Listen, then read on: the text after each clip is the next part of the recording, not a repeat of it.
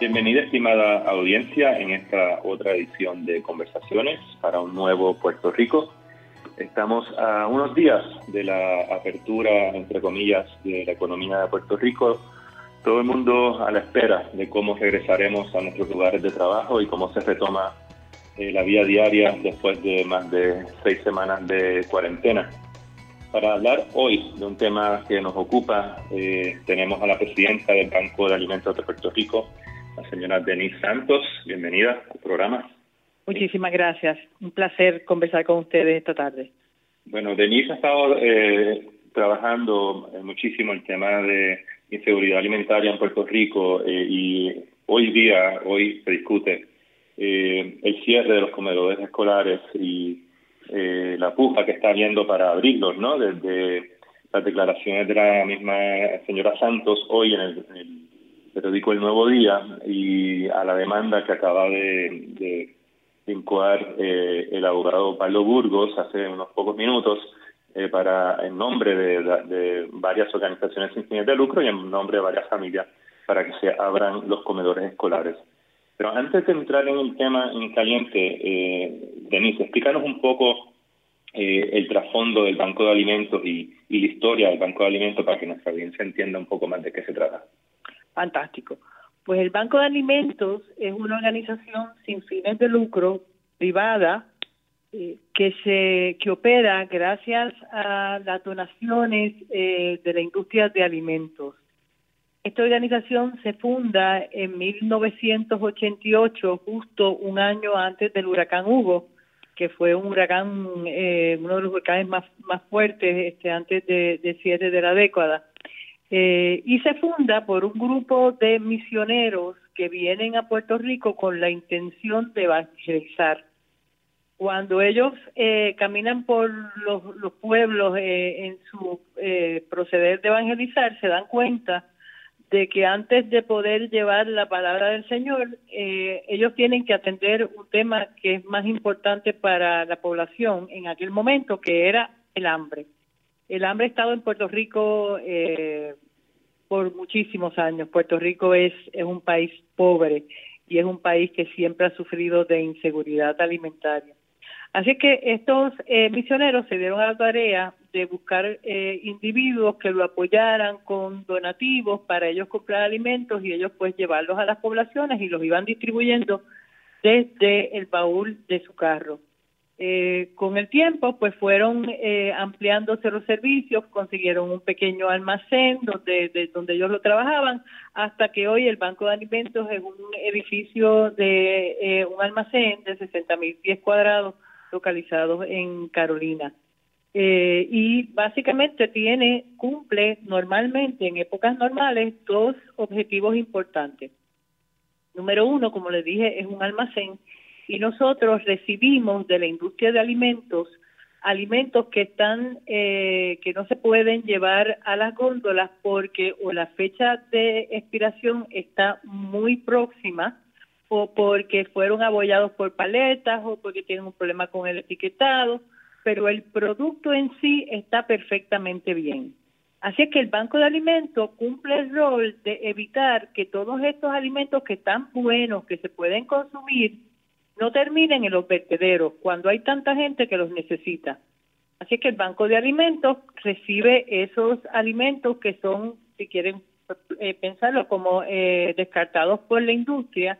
Nosotros los recibimos, los inspeccionamos, nos aseguramos que están en fecha, eh, los lo reempacamos, los reacondicionamos y entonces lo proveemos alrededor de 156 diferentes agencias que son las que distribuyen a los individuos. Esto es uno, el, el, el rol de evitar que esos alimentos terminen en los eh, es nuestra una función y la segunda función obviamente es asegurar que estos alimentos llegan a la, a la mesa de los puertorriqueños que están en necesidad.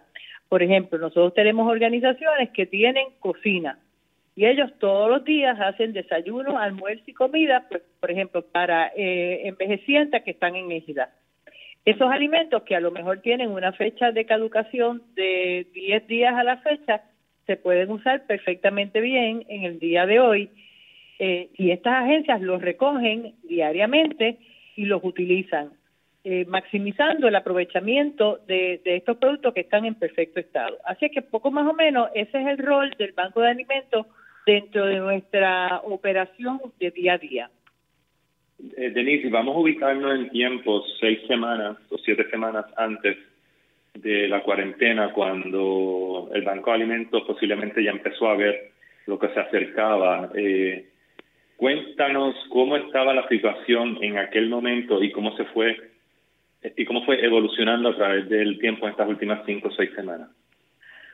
Pues mira, si te digo la verdad, no previmos mucho porque nosotros llegamos de eh, nuestro receso de Navidad el 7 de enero y si recordamos, el 7 de enero fue el día del temblor este bien fuerte que ocurrió en la parte sur de la isla. Así es que eh, en ese momento el Banco de Alimentos empezó a trabajar en los municipios del sur llevando alimentos a los diferentes, eh, a los 15 municipios que fueron impactados por los temblores, que empezó ese muy fuerte el día 7 de enero, pero de ahí en adelante fueron continuos y todavía este, estamos ellos están experimentando tres o cuatro temblores diariamente. Así es que nos dimos a la tarea durante el mes de enero y el mes de febrero de distribuir alimentos a todas estas poblaciones que estaban muchos de ellos bajo carpas o en parques o en este eh, en, diferentes parques y plazas de los diferentes municipios porque tenían miedo de entrar a sus casas y no tenían alimentación. Así que el Banco de Alimentos, como siempre en todos los momentos de emergencia, dijo presente y allí estábamos distribuyendo. Luego que eh, los eh, estas carpas fueron eh, eliminándose, surge la necesidad de que los niños no estaban yendo a la escuela. Y entonces un grupo de maestros a los cuales de verdad que tengo que, felicitar, se dieron a la tarea de abrir lo que nosotros llamamos las escuelas carpas. Y en, seis o siete municipios se establecieron estas escuelas carpas y estos eh, maestros atendían entre 600 y 800 estudiantes, dependiendo del municipio, de diferentes grados, pero que llegaban allí sin desayunar y sin almorzar. Y el, Banco de Alimentos estuvo supliéndole eh, alimentos a estos niños durante las últimas semanas de febrero, eh, mientras las escuelas estuvieron operando. Ahí entonces se suscita el tema de eh, COVID, eh, COVID-19 y entonces el Banco de Alimentos pues tuvo que hacer un, un switch completo para entonces empezar a trabajar con una situación muy diferente a la de, yo diría, los eh, todos los las crisis anteriores porque en esta ocasión teníamos la situación del distanciamiento social, de que muchas de las organizaciones con que nosotros contamos para distribuir los alimentos cerraron porque o entendían que no podían operar o sus empleados no querían operar o no tenían empleados para operar. Eh, así es que de momento no, nos dimos con una situación total y completamente diferente a la que trabajábamos en, la, en las crisis anteriores cuando llegábamos a una plaza con nuestro camión del Banco de Alimentos, bajábamos 500 bolsas, había una fila de gente en necesidad y las distribuíamos y, nada, en, en, cuestión de par de horas teníamos eh, una gran población cubierta. Eh, eh, con entregas personales de uno a uno en, en esas en esas este, localidades. Y una vez cuando empieza eh, el, la cuarentena en Puerto Rico, ¿cómo es que eh, el Banco de Alimentos empieza a recibir las donaciones? ¿En qué momento del Departamento de Educación y, de los comedores escolares? ¿En qué momento fue eso? Bueno, pues, pues nosotros eh, empezamos, la cuarentena empezó eh, al principio de marzo y obviamente como veníamos de un enero y febrero de estar trabajando, eh, bueno, veníamos de diciembre, que en diciembre, eh, como nosotros cerramos eh, unos días por el tema de Navidad, pues durante esa época no compramos alimentos porque básicamente eh, cierra el banco, así es que veníamos ya con un inventario bajito. Al tener que enfrentarnos al tema de los terremotos, pues hicimos hicimos una, un gran esfuerzo y tuvimos una cantidad de eh, de donantes importantes que siempre nos han apoyado y dijeron presentes y nos y, nos proveyeron este los fondos para poder eh, tener alimentos para distribuir. Eh, durante los meses de marzo y abril eh, hemos también contado con unos unos donantes que, que tengo que reconocer porque son espectaculares. empezando con Jeff Bezos, que nos hizo una aportación grande, importante, eh, ahí está Metrónica, ahí está Carlos Delgado con su fundación Extra Base, Triple S, eh, organizaciones que verdaderamente entendieron que tenían que eh, proveerle, a especialmente a los niños y a, las familias en, en, pobreza, la oportunidad de que tuvieran y pudieran recibir alimentos. ¿Cuánto, eh, ¿Cuánto alimento ha estado distribuyendo el banco hasta ahora y, y, cuánto dura esa ayuda eh, en, una familia eh, promedio? Bueno, déjame ah, decirte, vamos a hacer un, cálculo aquí para tener una, una relación, porque cuando uno habla de cientos de miles de libras, pues la gente piensa que es un montón de libras. Pero eh, vamos a, plantear que tenemos eh, una población de 300.000 mil eh, familias o personas, pero muchos de ellos tienen familias, que han eh, solicitado los eh, beneficios del desempleo porque, dado el COVID-19, pues fueron cesanteados. Así que vamos a coger esos 300 mil, vamos a añadirle 300 mil adicionales por todos estos niños que no están, no están asistiendo a los comedores escolares y, una, y, sus familias. Así que en una población de 600 mil personas, eh, si consideramos dos comidas al día, no tres, dos comidas al día, un desayuno y un almuerzo fuerte, necesitaríamos para cubrir las necesidades de 30 días 39.6 39 millones de libras. Esto es equivalente a 1.3 millones de libras de alimentos diarios. Así es que eh, es, y, entonces eh, lo, lo, particular del tema eh, de alimentos es que esto es un tema de todos los días, o sea, desayunamos y almorzamos y comemos hoy, pero ya mañana necesitamos desayunar, almorzar y comer. O sea, esto no es un tema que le dimos una bolsa a una persona eh, que pueda que puede eh, proveerles alimentos para tres días y nos olvidamos y el mes que viene nos vemos. No, no, no, esa persona ya a fin de esa semana ya está buscando eh, alimentos, porque es que esto es algo totalmente recurrente. Claro, claro. Así es que... Este, sí, adelante, adelante. No, solo iba a, mencionar, eh, nosotros recibimos y eh, agradecemos enormemente, y de verdad que no, no tengo que, que agradecer enormemente 442 mil libras de alimentos que recibimos del Departamento de Educación cuando los comedores escolares cerraron, eh, obviamente para evitar que estos productos se fueran a dañar, eh, recibimos alrededor de 442 mil libras y otros y otros este y otros poquitos. Eh, pero esto verdaderamente este no nos da ni para la mitad de un día, si consideramos la población y esa es la población, o sea, si pensamos que eh, casi la mitad del pueblo de Puerto Rico bajo vive, perdón, bajo los niveles de pobreza, eso es un poquito más de la mitad. O sea que estamos verdaderamente subestimando los números y la necesidad, aun cuando hablamos de 1.3 millones de libras de alimentos. ¿Cómo es que ahora está funcionando el banco y cómo están haciendo llegar eh, esa comida eh, a, a la familia? Bueno, nosotros eh, comenzamos en los meses de marzo y abril, eh, lo primero que hicimos, eh, y esto viene como parte de nuestro plan de emergencia, nosotros habíamos identificado 22, perdón, 22 organizaciones que sirven como centros de acopio y están localizados en diferentes municipios alrededor de toda la isla con estas 22 organizaciones nosotros cubrimos Vieques, cubrimos Culebra, cubrimos el área este, norte, central, sur y oeste. Así es que nosotros comenzamos distribuyendo alimentos a cada una de estas 22 organizaciones y entonces lo que hacíamos era que eh, referíamos a las personas que nos llamaban que necesitaban alimentos a la organización que estaba sirviendo en su eh, en su localidad.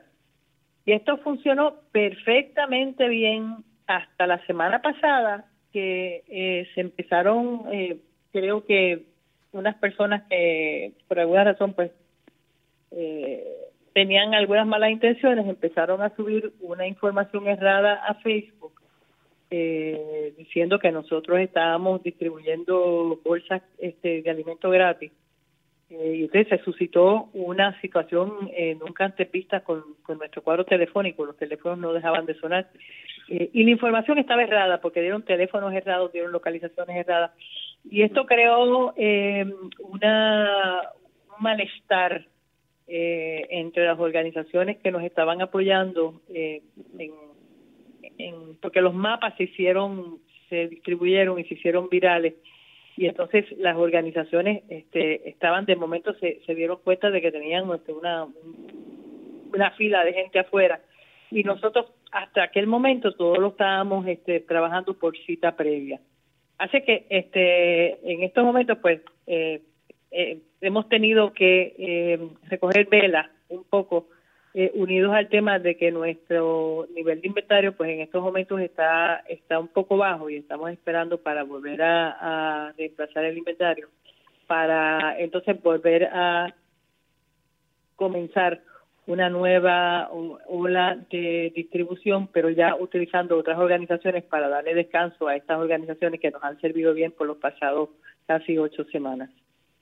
Una pregunta, Benicio. Yo, si uno es una organización privada o es una organización de base comunitaria o es un ciudadano y, y, que, y queremos eh, ayudar y queremos canalizar comida, eh, canalizar manos.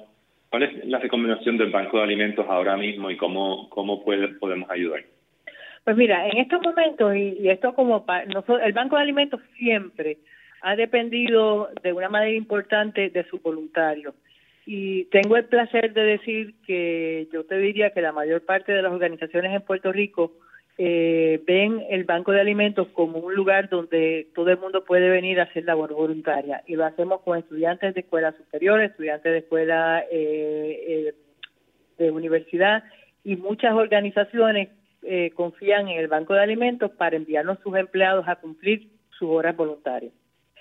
Cuando comenzó todo lo del COVID-19, eh, se creó una, una histeria y, y en muchos casos es real eh, de el miedo al contagio. Así es que nosotros como entidad, y nosotros somos un grupo muy pequeño, somos un grupo muy eficiente, de mucho corazón, pero somos básicamente 20 personas, eh, MOA incluida, eh, y eh, decidimos que mientras pudiéramos hacer nuestro trabajo sin eh, aceptar voluntarios eh, de afuera, íbamos a echar para adelante. Y hemos podido cumplir con nuestro cometido, con nuestras 20 personas, trabajando afanosamente y con todo el corazón, pero en estos momentos no estamos recibiendo voluntarios. No, no hemos querido trabajar este, con voluntarios para evitar pues nada, contagios y, y, situaciones que, están bajo nuestro control. ¿Y hay alguna manera que, la, que los ciudadanos puedan saber cuáles son las organizaciones a las que ustedes distribuyen comida para que, este, si pueden y están listas esas organizaciones, recibir también ayuda directa? Pues mira, yo verdaderamente lo que recomiendo es, eh, eh, para terminar tu pregunta anterior, eh, en este momento lo que verdaderamente el banco necesita es apoyo monetario, porque entonces nosotros compramos, distribuimos y entonces la gente eh, distribuye a sus comunidades. Eh, no estamos dando los nombres de las organizaciones porque tuvimos la mala eh, experiencia de que la información nuestra fue eh, distribuida a través de las redes, cambiaron los nombres, cambiaron los teléfonos eh, y no quiero que haya aglomeración de gente en ninguno de estos sitios porque ellos, eh, el acuerdo fue que ellos iban a trabajar en todo el proceso de distribución siempre y cuando fuera por cita de forma tal que ellos también protegen, se protejan ellos y protejan a, su, a, su, a sus empleados. Claro. Obviamente los ciudadanos podemos acudir a la página del Banco de Alimentos y ahí seguimos las instrucciones para las donaciones este, particulares o corporativas que queramos hacer.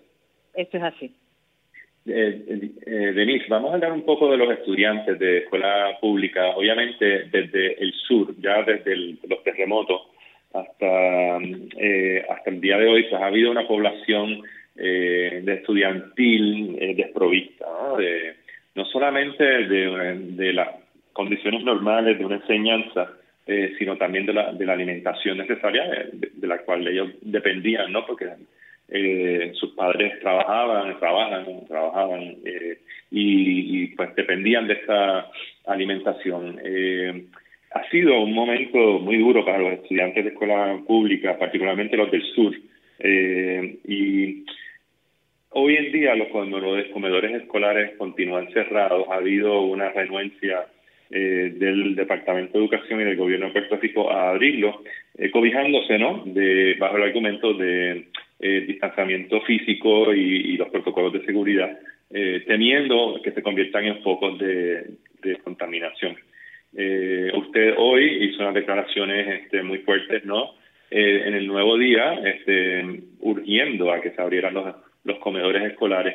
Eh, ¿por, cómo, ¿Por qué usted entiende que el departamento y el gobierno, eh, aparte de, pues de, de, de las razones que han estado esgrimiendo, no han querido abrir los, los comedores escolares? Yo, yo no sé por qué no, no han querido abrir los comedores escolares. Yo creo que eh, la preocupación por el, por el contagio con el COVID-19 es una preocupación de todos, especialmente de nosotros los, los patronos, ¿no? Porque eh, lo más importante, por lo menos lo más importante que yo tengo en mi organización son mis empleados. Nosotros somos poquitos, como les dije, y si un empleado me, me falta, eh, es un empleado que verdaderamente crea un boquete grande en la organización, porque aquí todo el mundo tiene unas eh, tareas ya distribuidas y particulares. Así que eh, ¿Qué hemos hecho los patronos? Pues los patronos hemos buscado la manera de eh, protegernos y proteger. Nosotros sanitizamos el banco de alimentos eh, en, varias ocasiones, vamos a continuar haciéndolo, eh, lo, limpiamos, estamos en estos momentos atendiendo el tema de la limpieza más más seguido que, que anteriormente. Le estamos proveyendo los, los eh, artículos para protección, las boquillas, los guantes eh, a, a nuestros eh, empleados para asegurar que ellos trabajen eh, tranquilos y libres de, eh, de contaminación. Y gracias a Dios, durante estas ocho, ocho semanas también estamos este, midiendo la temperatura para asegurar que no, no me entran a trabajar eh, infectados perdón, con fiebre. Así que eh, estamos protegiéndolos y gracias a Dios en las pasadas ocho semanas eh, no hemos tenido ningún tipo de, problemas con el tema de contagio. Eh, así que yo creo que hay maneras de poder llevar a cabo cualquier función de parte de cualquier grupo de empleados teniendo la, tomando las, debidas este, medidas y manteniendo el distanciamiento social, etcétera. Hay que obviamente mirar las operaciones y ver de qué manera se hace, pero no creo que es imposible. Eh, mi, mi reclamo, eh, no, no creo que la palabra es fuerte, pero mi reclamo es porque eh, Puerto Rico, eh, por lo menos todo el tiempo que yo conozco, no lo voy a decir mi edad, pero son más de, de, de 50 años, este eh, ha dependido de los comedores escolares como un lugar que le provee a estos estudiantes eh, los alimentos que ellos necesitan. O sea, eh, tenemos que entender que hay muchos estudiantes que ven al comedor escolar como su única fuente de alimentos durante el día. Así es que ellos no solo van a la escuela a estudiar, sino, sino que van a la escuela a tomar sus alimentos que los comedores escolares eh, estén cerrados, eh, básicamente eh, le, les obstaculiza el, una, una, buena, eh, una buena alimentación que con el tiempo pues les va a afectar su desarrollo emocional y físico. Eh, y si queremos buenos estudiantes y si queremos, este, y nos hablamos tanto de los estudiantes del futuro y del futuro de Puerto Rico, pues tenemos que proveerles a esos eh, estudiantes una buena alimentación. Eh, hay muchos de ellos que en estos momentos en su casa, vamos a decir que, a lo mejor tienen alimento, pero a lo mejor lo que están comiendo es chatarra, eh, porque no los padres en estos momentos tampoco tienen los recursos para preocuparse por proveerle una administración, perdón, una alimentación eh, nutritiva y saludable. Esto es parte del compromiso de los comedores escolares. Entiendo que es un compromiso con el gobierno federal eh, en, en, en, en, respuesta a las propuestas, eh, perdón, a los fondos federales que eh, se reciben. tiene que haber un compromiso de proveer de alimentación a los niños estudiantes. Así es que como ya existe la logística, los equipos, las personas, eh, las, localizaciones. Eh, verdaderamente esto es un poco como eh, quizás la manera más rápida de poder proveerle a estas poblaciones alimentos en muy corto tiempo.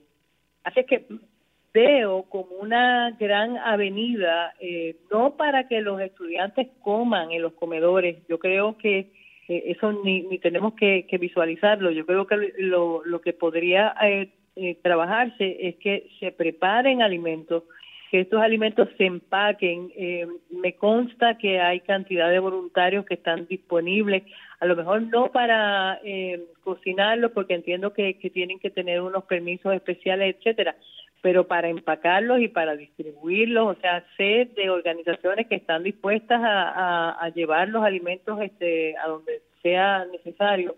Entiendo que los municipios también este, han eh, presentado su su, de, eh, su propuesta para ellos también contribuir a estas distribuciones. Así que si ya ese andamiaje está y está y funciona eh, cuando están abiertos, pues vamos a utilizarlo, porque es que la cantidad de personas que se quieren alimentos en estos momentos es tal que tenemos que ir eh, trabajando por, por diferentes bolsillos, ¿no? Y ese bolsillo es grande, y ese bolsillo este, necesita, necesita ser atendido. ¿Cuántos comedores escolares hay en Puerto Rico y cómo el Banco de Alimentos eh, trabajaría en un escenario en que se abran? No son completamente, somos organizaciones completamente diferentes, o sea, nosotros no somos una organización gubernamental, no, no te puedo contestar cuántos comedores escolares este hay, pero me consta que cada municipio tiene por lo menos un comedor escolar. Eh, y nada, este, lo que pasa es que en la medida que tú alivias la necesidad de alimentos por un lado, pues el banco de alimentos puede ser más efectivo en otros eh, en, otros en otros en otros lugares con otras poblaciones eh, y entonces la demanda de alimentos no sería tan tan brutal. Sí y se eliminaría un, em, el embudo que existe hoy en día. Exactamente. Eh, que existe hoy en día que básicamente son ustedes la única organización con una huella de, por toda la isla que está distribuyendo comida no, no, no soy la única, no soy la única porque eh, sé que el Salvation Army también está repartiendo este alimento. Eh, no, no sé, pero sé que eh, hay otras organizaciones que también, quizás no al nivel nuestro, pero sí hay, hay varias organizaciones que están trabajando en la distribución de alimentos. Eh, para ir cerrando, eh, Denise, ahí en Puerto Rico esta percepción de que no hay pobreza, no hay hambre, y es algo que pues ha ido eh, desmoronando esa percepción a medida que hemos pasado por los huracanes y los terremotos. Eh, pero el concepto de hambre eh, es poco conocido y poco manejado en Puerto Rico, poco aceptado. Eh, ¿cuál, es, ¿Cuál ha sido su experiencia en los últimos años sobre esto y, y, han cambiado o no han cambiado las, las percepciones al respecto? Yo de verdad que, que hablaría un poco de lo que es de seguridad alimentaria, este, porque cuando la gente piensa en hambre, piensa ya en África, en esa, en esa hambruna. Eh, Puerto Rico no, ya no está a ese nivel, eh, pero eh, puertorriqueños se piensa como una, una población primer mundista. Eh, porque quizás recorremos la isla de expreso a expreso y, y, antes de María pensábamos que todo era muy muy hermoso y este que aquí eh, todo el mundo tenía igual de oportunidad.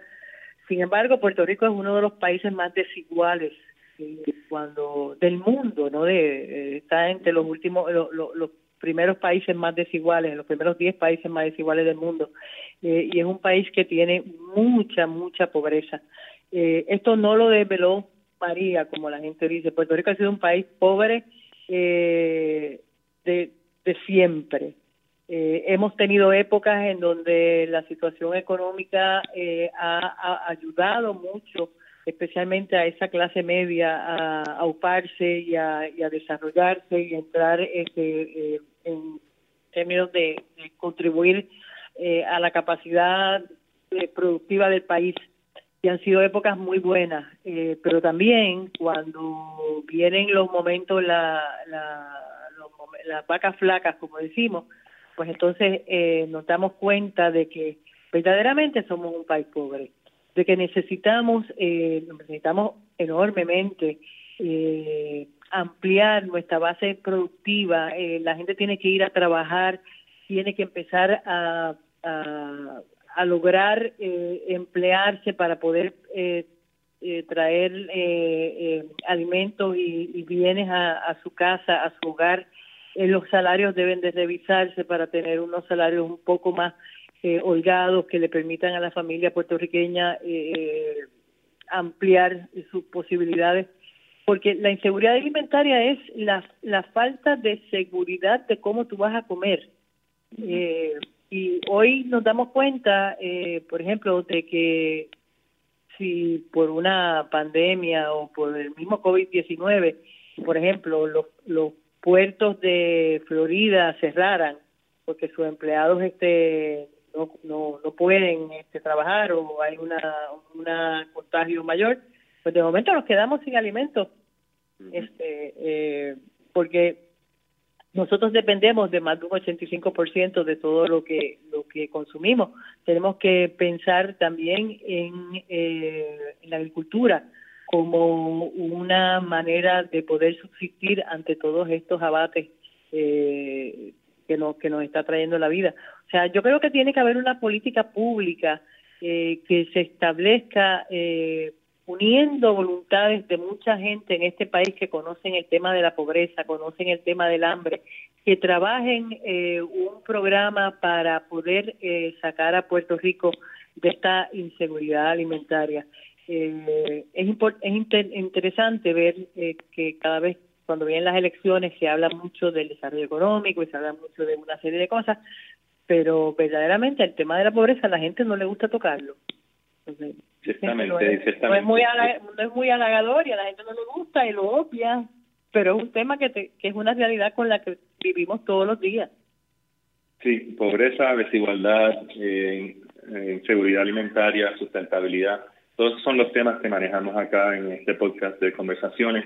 Eh, Denise Santos, presidenta del Banco de Alimentos de Puerto Rico, muchísimas gracias por estar acá y si es tan amable, por favor, díganos cuál es la dirección eh, del sitio, del website del Banco de Alimentos para que nuestra audiencia pueda eh, cooperar.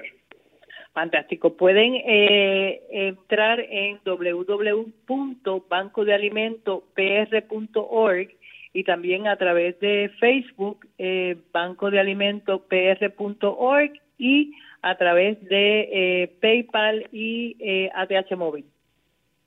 Muchísimas gracias, Denis Santos. Este, estimada audiencia, quédense pendiente a conversaciones. Este, en la edición de este domingo estaremos conversando con los economistas Juan Lara y el doctor eh, Caraballo Cueto, para José Caraballo Cueto, eh, para eh, empezar a discutir la mejor estrategia de recuperación social y económica de Puerto Rico. Antes de despedirnos, muchísimas gracias nuevamente, Denise, por estar con nosotros.